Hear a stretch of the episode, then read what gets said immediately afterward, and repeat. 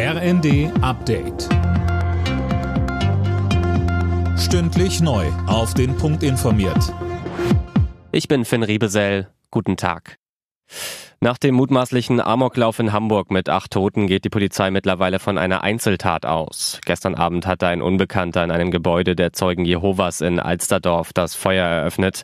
Wie der Spiegel berichtet, soll es sich bei dem Schützen um ein Ex-Mitglied der religiösen Gemeinde handeln.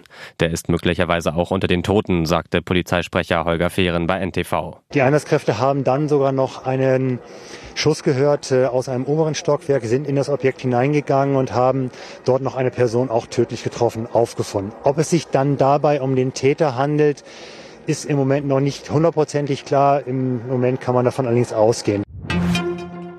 Die Deutsche Post will heute versuchen, einen unbefristeten Streik abzuwenden. Der Konzern trifft sich erneut mit der Gewerkschaft Verdi. Daniel Stuckenberg berichtet. Zumindest bislang stehen die Zeichen auf größere Streikwelle. Über 85 Prozent der befragten Verdi-Mitglieder lehnten das Tarifangebot der Post ab. Die Gewerkschaft meint, das zeigt die Entschlossenheit und die Post steht in der Verantwortung, durch eine deutliche Verbesserung einen unbefristeten Streik abzuwenden.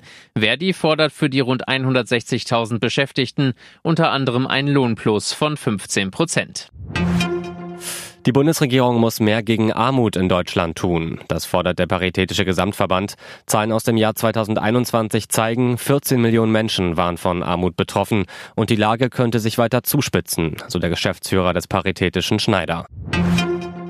Ukraine-Krieg, China und milliardenschwere US-Subvention für grüne Technologien. Die Themenliste ist lang beim Besuch von EU-Kommissionspräsidentin von der Leyen bei US-Präsident Biden heute.